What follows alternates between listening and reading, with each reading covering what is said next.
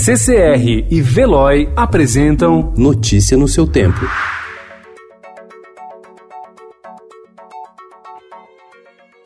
Olá, sejam todos muito bem-vindos. Hoje é terça-feira, dia 28 de janeiro de 2020. Eu sou o Cado Cortês e ao meu lado Adriana Simino. E estes são os principais destaques do jornal o Estado de São Paulo.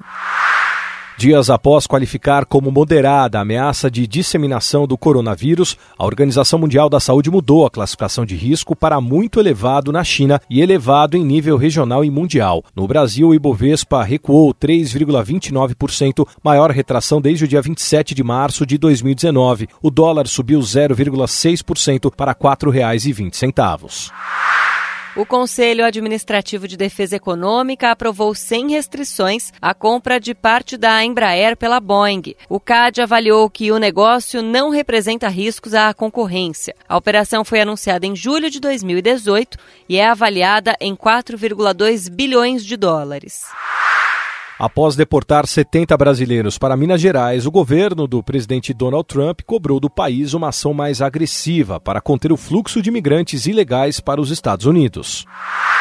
Cresce a atuação de evangélicos em ações no STF. Setores ligados a esse segmento religioso têm reforçado o lobby na corte, sobretudo nos julgamentos da pauta de costumes. O principal agente é a Associação Nacional dos Juristas Evangélicos, que conta com cerca de 700 membros.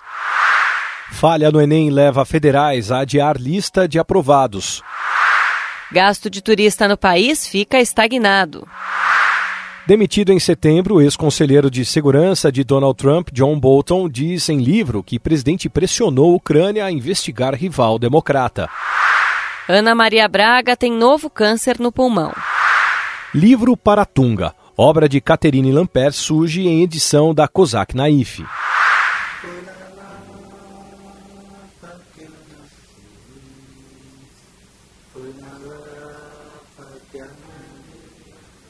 Como nunca se ouviu, áudio com ensaio inédito de João Gilberto mostra como o artista burilava seu repertório. Notícia no seu tempo. Oferecimento CCR e Veloy.